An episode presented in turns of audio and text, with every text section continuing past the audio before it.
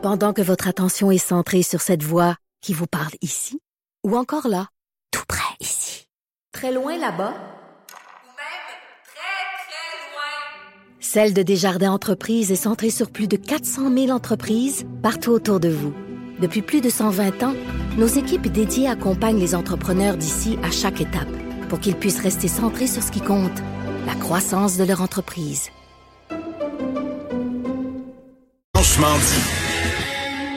On a parlé en début euh, d'émission, donc, euh, la chronique que j'ai euh, publiée ce matin dans le journal La Grande Conspiration sur le fait qu'on doit parler, on doit démasquer les gens qui se cachent derrière un mouvement qui semble en apparence être légitime avec Maître Guy Bertrand qui va devant les, tribunaux. C'est important de dire qui se cache derrière ça. notre collègue Catherine Lamontagne le fait également dans, dans un article journalistique dans le journal. Et parmi les gens qui ont relayé ma chronique, je voyais le chef du Bloc québécois et François Blanchette qui disait qu'il fallait considérer considérer les risques de dérive, les gens bon, à lire le texte. Il disait adhérer de telles thèses est un réel danger pour la société et la santé publique, même si l'esprit critique demeure de mise et les gouvernements imparfaits. Je trouvais le propos assurément pertinent. J'avais envie d'en discuter avec lui, puis tiens, d'en profiter pour parler de ce qui se passe du côté euh, d'Ottawa, notamment avec euh, les questions entourant le renouvellement de la PCU. Alors, on rejoint en ligne le chef du Bloc québécois, et François Blanchette. Monsieur Blanchette, bonjour. Bien bonjour, Monsieur Trudeau. Vous êtes un, un vous êtes un chef de parti politique, mais vous êtes un, observateur de, de, de l'actualité depuis bon bon nombre euh, d'années. Euh, ça vous inquiète vous de voir des mouvements comme ça qui prennent de l'ampleur, où des gens vont parler de, de conspiration mondiale, d'ordre, euh, de nouvel ordre mondial, de, de, de volonté d'implanter des vaccins avec des puces électroniques et tout ça? C'est inquiétant de voir qu'il y a de plus en plus de gens qui adhèrent à ça. Hein? Cette espèce d'histoire qui veut que, en résumé, là, je ne suis pas un expert là-dedans, que Bill Gates ait, créé le virus et que dans le virus, il y a une chip électronique qui va nous faire, et puis probablement qu'il y a une complicité avec des gens qui mettent le mot OMS. Il faudrait lui demander s'ils sont vraiment certains de comprendre ce qu'est l'OMS. Même chose pour l'ONU. Et l'ONU étant bien sûr un accessoire de Justin Trudeau et vice-versa. Malheureusement, même si on veut avoir l'esprit critique, l'information doit précéder l'opinion. C'est un raccourci qu'on ne peut pas faire. On ne peut pas passer de ne pas connaître minimalement un sujet puis d'exprimer des opinions parce que ça rend vulnérable face à des gens qui décident de se payer une ride. De dire, hey, on va, on va, on va exprimer. Peut-être qu'ils se croient eux autres mêmes, puis, puis je, je, je, respecte ça. Il y a un certain nombre de conspirationnistes qui, au mépris du journalisme, puis les journalistes sont fondamentalement des gens de bonne foi, imparfaits comme les politiciens, les mhm, commentateurs et les animateurs de radio, surtout les animateurs de radio. Mais euh, les pires, c'est ceux qui sont animateurs de radio et commentateurs. commentateurs, c'est les pires. Euh, mais bon, tous les anciens commentateurs, faut pas le parler.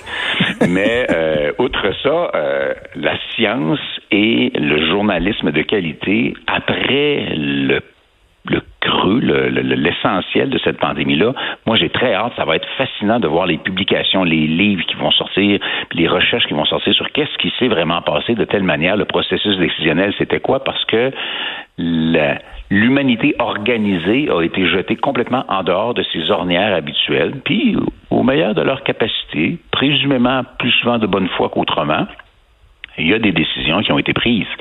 Il y a un petit nombre de personnes qu'on dise n'importe quoi ils vont continuer à dire que c'est une conspiration puis que nous sommes tous, écoute, probablement que je suis un complice de Justin Trudeau là. Mais il y a bien bien des gens parmi ceux qui les écoutent qui peuvent encore être sensibilisés au fait que en prenant un ou deux pas de recul, ils vont peut-être se faire une opinion différente. Et parmi ceux qui soutiennent ou qui encouragent ou qui propagent les idées conspirationnistes, ben il y a forcément des gens qui disent moi le masque je mets pas ça puis je lave pas plus mes mains mhm. qu'avant puis je donc forcément contribue il y a bien des manières de contribuer à ne pas ralentir la pandémie, mais eux le font comme ça. Et, c'est déplorable parce que c'est parce qu'ils ont acheté, adhéré à des idées qui ne sont fondées ni sur la connaissance ni sur la science. Est-ce qu'on doit euh, est-ce qu'on doit euh, surveiller ces gens-là? Puis quand je parle de surveillance, je parle pas de surveillance policière, là, puis de, d'infiltration ou quoi que ce soit, mais de les garder. trop tard.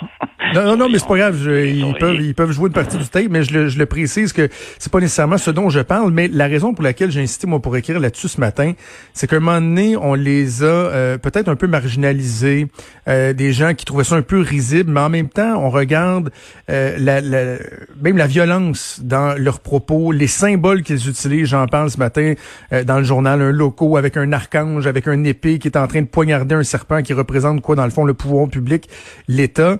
Euh, est-ce que est-ce qu'on doit s'inquiéter de ça? Est-ce qu'on doit leur, accorder un peu plus d'attention là pour être sûr qu'on n'échappe rien? Moi, je pense que nous sommes les soi-disant prétendus élites autoproclamées depuis un bon moment, des années et des années les gens un peu à la droite du centre et un peu à la gauche du centre, qui représentent l'essentiel de l'appareil politique, ont perdu la confiance d'un certain nombre de gens. Mhm. Ces gens-là ont dit, moi, je crois plus au système, je crois plus aux politiciens, je crois plus à rien, et se sont développés un récit, un narratif à eux. Je pense que l'existence de ces gens-là était cruciale dans l'élection d'un président anti-système aux États-Unis. Puis on peut pas reprocher à Trump d'être président s'il était élu, on peut se demander qu'est-ce que l'ensemble de la société a fait pour que ça, ça se produise? Quand est-ce que les gens ont dit, moi, je n'ai plus confiance aux journalistes, je n'ai plus confiance aux politiciens, je n'ai plus confiance aux institutions, je veux posséder un arme, je veux, à quel moment est-ce qu'on a échappé la confiance des gens alors que notre travail est impossible sans la confiance des gens? Donc, on a un travail. Il euh, faut se regarder le nombril un peu aussi. Dans le fond, c'est ce que vous dites. Je pense que c'est beaucoup. Je pense qu'il y a beaucoup de ça. Moi, le mot-clé dans quand j'analyse un dossier, c'est est-ce qu'on est digne de la confiance du monde? Est-ce qu'on va le faire de telle sorte que les gens vont dire je crois que ce que ces gens-là me disent est vrai. C'est pas tout le monde qui est un spécialiste en économie mondiale. C'est compliqué. Puis euh, moi, je suis pas capable de réparer une dent non plus. Je suis pas dentiste. J'ai pas cette compétence-là. On a tous des compétences et on fait confiance à quelqu'un. Moi, je fais confiance à mon dentiste. Puis peut-être que mon dentiste, il me fait confiance comme chef de parti. On n'a pas vous le souhaite. spécialité. C'est que, oui, ben, préférablement. Surtout si dans votre comté, on vous le souhaite, là, ben, donc, l'idée, c'est qu'on soit à la hauteur de la confiance des gens, puis ça, ça se mérite. Absolument. OK, euh, M. Blanchette, parlons de, de ce qui se passe euh, du côté du gouvernement fédéral, notamment la PCU. On en parle euh, encore plus ces jours-ci. Bon, euh, qu'est-ce qu'on décode de la volonté du, premier ministre? Il dit qu'il veut pas laisser de, gens de côté. Parfait, j'en suis. Euh, en même temps, il est conscient, de plus en plus, les exemples de fraude se multiplient. Euh, est-ce que vraiment, vous pensez que le premier ministre va être en mesure de mettre en place, je sais pas moi, des mécanismes de vérification, de reddition de comptes, etc., et de maintenir l'essence de ce qui était ce programme-là? Comment vous voyez ça? Ben, il y a eu une brève époque bénie où le premier ministre s'est montré parlable et a collaboré avec les gens, puis a mis en place des programmes en urgence. Un programme mis en place en urgence aura forcément des lacunes. On comprend. On a mis en place des programmes qui allaient faire dépenser des milliards, puis dans certains cas, des dizaines de milliards de dollars, puis il fallait le faire vite. Il allait avoir des faiblesses, parce que normalement, on aurait pris trois ans à développer un programme de même. Donc, aujourd'hui, de vouloir faire face à la fraude, pense que c'est correct. Je pense qu'il faut le faire. les gens qui ont abusé doivent se faire attraper. C'est une étape importante. Maintenant, que la loi ne soit que coercitive.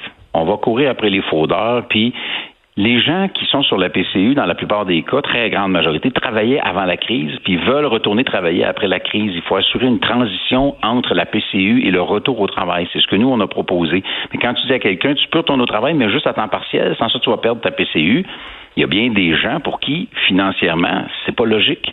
Donc, nous, on avait dit, assurez-vous que plus t'en gagnes, plus il t'en reste, puis qu'on recule avec la prestation, puis les gens en ont de moins en moins jusqu'à ce qu'ils soient au travail. Ça nous aurait beaucoup aidé. Mais avec un programme qui, comme celui-ci, disait on vous donne de l'argent, vous pouvez pas vraiment aller travailler, ben les employeurs ont souvent dit mettez-vous sur la PCU. Les travailleurs ont souvent dit je vais me mettre sur la PCU. Et le programme de subvention salariale qui devait occuper cette fonction-là, qui était mm. où il y avait une prévision de 73 milliards de dollars, n'en a dépensé que 9,6 milliards. La subvention salariale, qui est une fort bonne idée, qui a marché à l'étranger, n'a pas marché au Canada parce qu'elle n'a pas été bien modulée avec la PCU. Le monde on dit financièrement, là, je veux bien aider la société, mais je me mettrai pas dans le trouble. Si le gouvernement, avait dit plus t'en gagnes, plus il va t'en rester, les gens iraient travailler, tout simplement. Alors, juste la punition, ça ne suffit pas c'est la punition, puis l'encouragement à retourner au travail pour des gens qui veulent assurément retourner au travail, parce qu'il y a deux mois et demi, ce monde-là, il travaillait. Ah, exact. moi, ce que je reproche au, gouvernement, c'est de pas être euh, capable de, euh, de remettre la proverbiale pâte dans le tube. Tu sais, je veux dire, annoncer des programmes c'est quelque chose d'assez facile. On met des programmes, on met des programmes, on ouvre les vannes, mais à un moment donné aussi, il faut accepter que ce qu'on a fait était peut-être pas parfait. faut moduler, faut ben revoir, faut adapter. Et là, ça, on le voit pas du côté du gouvernement Trudeau. Non, puis là, toute la joute à l'heure actuelle, c'est un peu, c'est un peu choquant. C'est voici un projet de loi qui modifie des affaires, puis si vous voulez, vous votez pas pour comme tel. Si vous l'estampillez pas sans dire un mot, on va dire que vous ne voulez pas collaborer avec le gouvernement. Ben oui. Estampiller une loi quand un gouvernement est minoritaire, c'est ne pas faire notre job. Puis le, la, la procéder, procéder, comme faut avec la loi, parce que les autres vont possiblement dire, bon, on le fera la semaine prochaine. OK, si c'est urgent, tu crées un délai d'une semaine, alors que nous, ce qu'on te propose, c'est de la déposer, puis en dedans d'à peu près 48 heures, même s'ils mettaient un baillon, tout le monde pourrait s'exprimer, puis en 48 heures, elle serait adoptée. Ouais. Donc, Des fois, il, dans... il n'est pas logique avec sa propre notion d'urgence, c'est de la manipulation d'opinion publique. Au début, ça fonctionnait bien parce qu'ils faisaient pas ça. Là, ils se sont fait pousser une baboune, puis ils, ils refusent de parler. Il n'y en a pas eu de négociation dans ce cas-ci. Ils refusent de parler. Puis la partie sur les personnes handicapées, s'ils veulent qu'elles soient adoptées plus vite, parce que là, ils disent, vous empêchez d'aider les handicapés, pas de problème. Sainte ta loi, fais-nous voter juste pour les personnes handicapées. Je te garantis qu'à 8 heures à soir, c'est réglé. Je vous entends sur un élément qui a fait sourciller bien des gens parce que euh, il y a un moment où dans l'espace public et euh, dans l'arène politique, il y, a, un risque d'une confusion des genres lorsqu'on mélange euh, les dossiers. Il y a une discussion sociale en ce moment sur les questions raciales, sur le racisme, etc. Parallèlement à ça, il y a la pandémie, il y a le sort de l'économie, il y a le renouvellement de la PCU. Et là, hier, Justin Trudeau dit, écoutez, les fraudeurs, là, va falloir partir après eux, va falloir qu'on les retrouve et qu'on exige des comptes. Et le chef du NPD, Jagmeet Singh euh, s'est opposé à ça parce qu'il a dit partir après les fraudeurs, c'est s'en prendre après les, les, communautés culturelles. Je, je le paraphrase là. Euh, si vous vous aviez dit ça, Monsieur Blanchette, euh, seriez-vous en poste encore aujourd'hui? Je pose la question. Non. Clairement non, mais en même temps, je vais faire de quoi qui est pas normal en politique. Je me suis longuement posé la question pourquoi est-ce que Jagmeet Singh a dit ça? Et là, si on prend des pas de recul, là, je ne veux pas être critiqué oui. comme politicien, là, prenons des pas de recul sur une base un petit peu sociologique la pandémie fait plus mal aux gens qui sont plus pauvres.